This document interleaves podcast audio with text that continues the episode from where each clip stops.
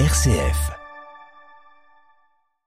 On sait la préférence de la République pour le principe d'autonomie et sa méfiance à l'égard du principe de bienfaisance. Effectivement, le principe d'autonomie est l'application d'une valeur fondatrice qui est la liberté et il exprime le droit qui doit être laissé à tout être humain d'être le maître de ses décisions et, s'il devient malade, d'être un partenaire du médecin comme de tout soignant car le principe de bienfaisance, dont la source est généreuse, oppose néanmoins celui qui sait et qui prescrit et celui qui doit obéir à ce qui lui est ordonné. Il ouvre ainsi à une dérive paternaliste, mélange d'autorité et d'amour, qui tente à déposséder la personne malade du plein exercice de son autonomie.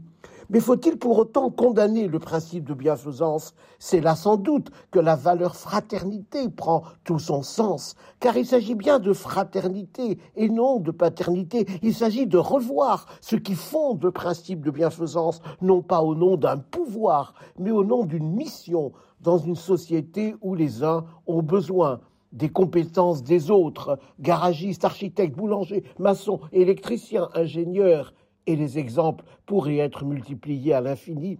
Bien entendu, on peut, et à juste titre, souligner que la maladie, l'accident, induisent une vulnérabilité particulière, surtout quand elle brise la dynamique de l'existence et active l'angoisse de la finitude.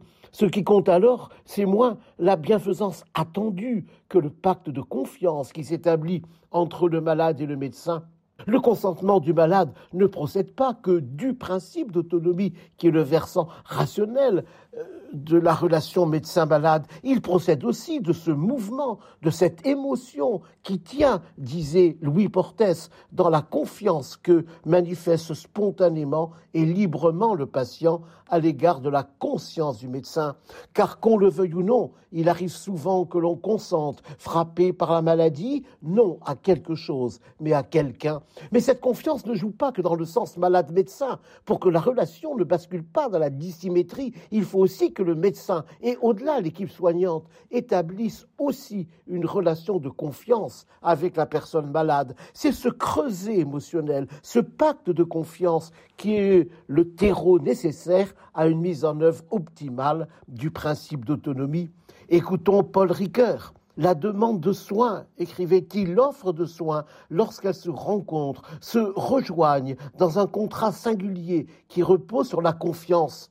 Le malade a confiance dans la compétence, le savoir-faire, la disponibilité à soigner de son médecin. Le médecin a confiance dans la disposition du malade à suivre la prescription qui désormais les lie tous les deux dans un pacte qui se résume dans un échange de deux personnes.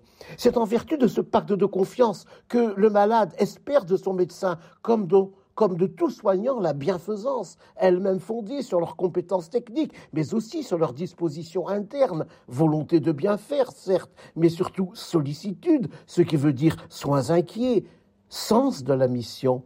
Loin d'être optionnel par rapport au principe d'autonomie, le principe de bienfaisance peut donner toute son efficacité au principe d'autonomie, l'un et l'autre se déployant dans une alliance.